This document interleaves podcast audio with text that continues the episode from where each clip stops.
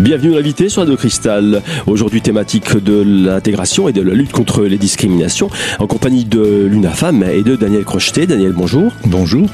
Daniel, dans l'émission précédente, on a fait une petite piqûre de rappel d'émission de l'UNAFAM. En un mot, si on veut résumer, un seul conseil, euh, il ne faut jamais rester seul face à une situation de pathologie déclarée, pathologie euh, mentale ou euh, psychique. Et c'est le rôle de l'UNAFAM d'accompagner les familles. Oui, bien sûr, c'est malheureusement c'est pas le plus facile.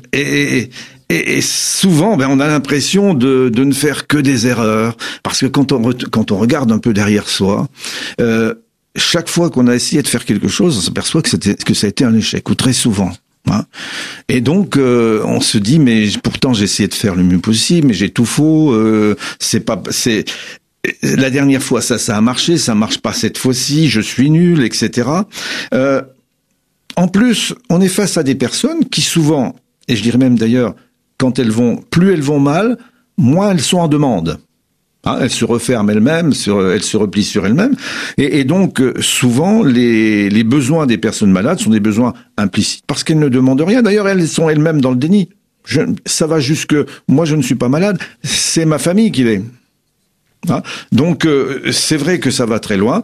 Donc ça, c'est un vrai problème. Alors, par contre, on s'est aperçu, nous, euh, depuis, bon, l'UNAFAM, maintenant, à 53 ans, donc euh, ça commence à une, elle commence à être quand même euh, assez mûre et on a pu depuis 50 ans euh, mettre en commun des tas d'expériences. Donc cette mutualisation là, elle existe et ça permet quand même. On ne va pas se mettre, hein, on ne va pas, on, on, ne prend pas du tout le champ du psychiatre ni du des, ni du, du des, des, comment des médecins. Ah, il hein. faut souligner donc Daniel que l'UNAFA n'a pas de dimension médicale. Ah, aucune. Aucune. Hein.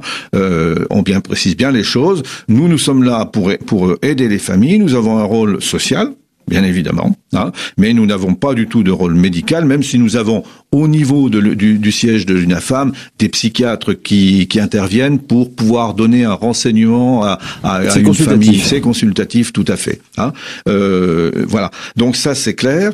Euh, donc les remarques qu'on a pu faire, nous, à travers ces 50 ans d'expérience, c'est, bien, on, a, essayé de les, rassembler dans un certain nombre de, documents, de fascicules, etc., qu'on met à la disposition des, des personnes parce que il y a quelques principes et quelques éléments qui permettent de réagir un petit peu face à des attitudes ou des comportements euh, des, personnes malades euh, qui sont assez qui sont généralement très très déroutants et qu'on a quelquefois du mal à comprendre. Ah, même très souvent. Dans tous les cas, ces, ces, principes de base découlent un peu du bon sens aussi. Il faut bien euh, tout à fait. Quand hein on dit il faut respecter une personne jusqu'à admettre qu'elle ne qu'elle puisse ne pas accepter la réalité, son absence, cette, cette, absence de notre réalité, c'est la sienne. Donc, euh, eh bien, le respect veut qu'on lui, qu'on qu'on qu'on puisse accepter cet état de fait. Euh, moi, je rajouterais là euh, une petite chose parce que souvent, effectivement, c'est souvent le cas des, des mères, hein, et je n'ai, ce n'est pas du tout un reproche que je leur fais. C'est simplement là, en bonne maman, eh bien, elles essayent de protéger la personne fragile, donc le malade, et effectivement, on met en place un, dispositif de surprotection, hein, un cocon, qui est un euh, peu étouffant, qui est un peu, qui est étouffant pour la personne et qui, même s'il ne le dit pas toujours, euh, le vit pas obligatoirement très bien et quelquefois, effectivement, euh, l'isole encore un peu plus. Hein. Donc ça, c'est sûr. Donc ça, ça fait partie, c'est un des principes de base. Hein. Après, on, a, on sait parce que la maladie puisqu'on dit que cette maladie est une, maladie irrationnelle quelque part, c'est la maladie de l'irrationalité, la difficulté à penser, la difficulté de, la relation à l'autre, eh bien, il y, a des, questions qu'il faut et des positions qu'il faut pas avoir. Daniel, on peut le dire, euh, on comprend finalement euh, dans ces conditions que les familles se sentent quand même un peu démunies face à ce genre de situation. Je vous propose d'ailleurs de, de poursuivre. On se retrouve dans un instant. À tout de suite.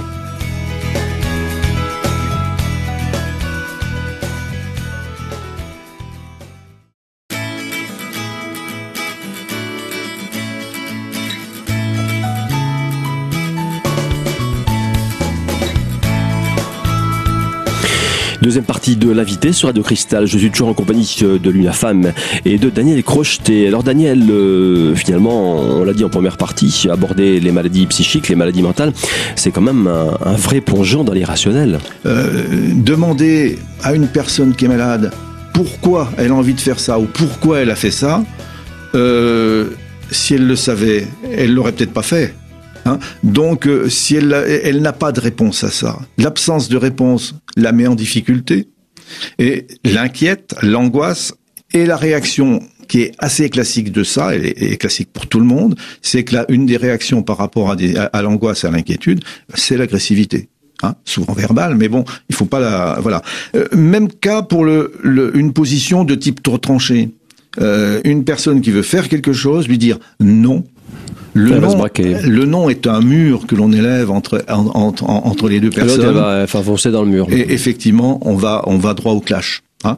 Donc ça, c'est quelque chose. Par contre, moi, je suis un fervent partisan, même si c'est quelque chose qui est qu'on fait, mais qui est pas aussi marqué que ça, euh, affirmé que ça. Ben, je crois qu'il faut négocier. Il faut savoir négocier. C'est une période. Alors, ça paraît difficile, mais négocier avec quelqu'un qui est pas dans, dans la réalité, euh, c'est impossible. Bon, un, elle n'est pas dans, sa réalité tout le temps. Donc il y a des périodes où on peut travailler. Et puis même quand elle l'est, si on prend le temps de la discussion, du dialogue, donc il faut être patient, eh on arrive effectivement. Euh, il euh, dire qu'elle est dans une autre réalité ne veut pas dire qu'elle est complètement fermée à toute argumentation. On en revient à la limite. Il faut un peu, On, explore les limites, finalement, les, ses propres limites et celles de la personne aussi, tout, pour trouver un peu un, un terrain d'entente, mais disons pour ben, trouver un. Si, euh, il, faut, il faut trouver des, entre deux réalités. Il faut trouver des compromis. Voilà. Ah, entre on, est, on, est, dans les compromis et il faut que chacun fasse un petit bout du chemin pour que ce soit vivable. Pour un peu un langage commun finalement. On, cherche euh, à parler la même langue finalement. Alors, une chose qui est primordiale aussi, ben évidemment, mais qui est pas toujours facile, hein, euh, c'est bien d'en parler, mais c'est le, le, le, dire est une chose, de faire en est une autre, hein, c'est de garder son calme. Ça paraît évident. Ça paraît évident, mais c'est pas facile. Donc le dire et le redire, effectivement, c'est un moment avoir la petite lumière qui s'allume et dire bon, là stop, je prends un peu de recul. C'est ça les limites. Et puis on va voir. Hein. Mmh, mmh. Parce que c'est vrai que à ce moment-là, euh, le, il y a plus de dialogue possible et, et, et du, du, coup, on va vers quelque chose qui peut devenir, euh, qui peut, qui peut devenir violent là. Hein. Donc voilà. Donc on en revient toujours, euh, Daniel, finalement, à la perception de la réalité, hein, cette fameuse perception qui est, comment dire, affectée, déformée euh, par euh, par la pathologie, par la maladie. C'est une des grandes, effectivement, c'est vraiment la, la, grande caractéristique de cette maladie. Hein, c'est c'est effectivement une perception qui est assez différente de la de, de la réalité, euh, qui peut même être totalement différente, peut être pratiquement dans un autre monde. Ce qui ne veut pas dire, hein, on n'est pas. Je tiens quand même à le préciser, parce qu'on voit euh, des on voit dans certaines séries les dédoublements de personnalité, etc. Euh, les doubles personnalités, on n'est pas du tout là-dedans, hein, absolument pas. Euh, la personnalité est là, simplement donc la personne a une un problème euh, par rapport à, à, cette réalité qui est la nôtre et, et a un problème de pensée. Bon. Point. Alors, la seule chose qu'il faut savoir admettre là, c'est qu'à un instant donné, quand elle est dans, une, dans, cette, dans ce monde-là, bah, c'est sa réalité. Il faut, il faut, il faut s'y adapter. Il faut s'y adapter. Il faut, il faut accepter qu'elle existe, que pour lui elle existe, et il faut en tenir compte dans les réactions qu'on peut avoir avec la personne. Hein ça veut dire que ça sert à rien de contredire la personne de manière brutale en lui disant, euh, euh, bah, par exemple, s'il y a une, une, euh, s'il entend des voix, ça sert à rien de dire, mais non, il n'y a pas de voix.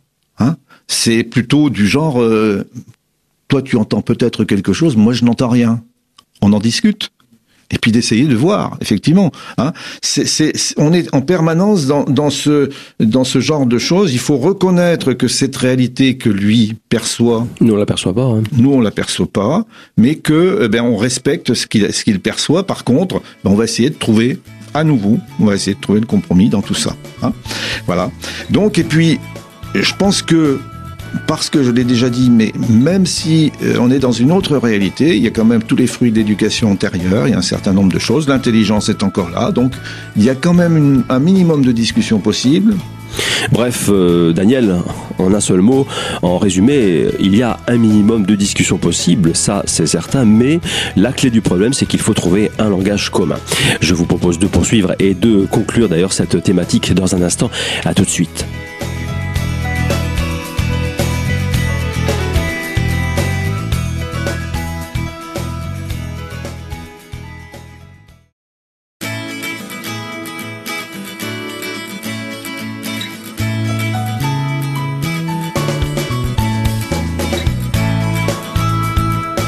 Et dernière partie de l'invité sur Radio Cristal avec pour thématique aujourd'hui, je vous le rappelle, l'intégration et la lutte contre les discriminations en compagnie de l'UNAFAM et de Daniel Crocheté.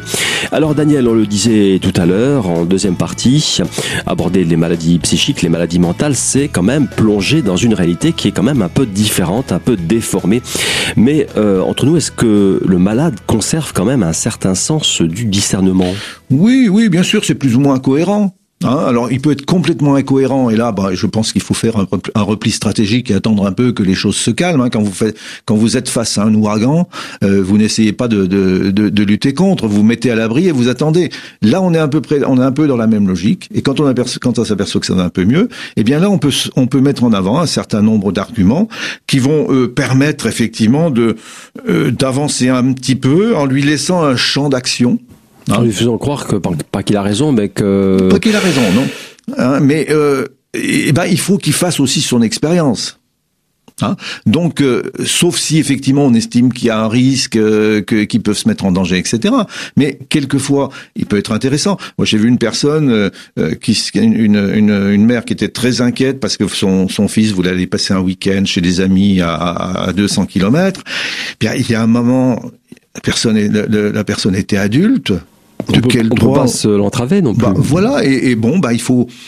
Je pense que chaque matin, quand on met le pied en dehors du lit, on prend un risque. Mmh. Et là, il faut eh bien, lui faire confiance. Là aussi, il y a des risques à prendre. Donc, il y a, une, le risque est toujours, vous avez raison, est toujours lié à la confiance. Et il y a un moment, bah, il faut trouver, je répète encore une fois, mais là encore, un compromis. Un, un compromis. Ouais, c'est clair. Hein. Donc, voilà.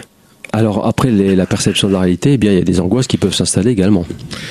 Oui, alors ça, je dirais que les angoisses, elles sont pratiquement permanentes.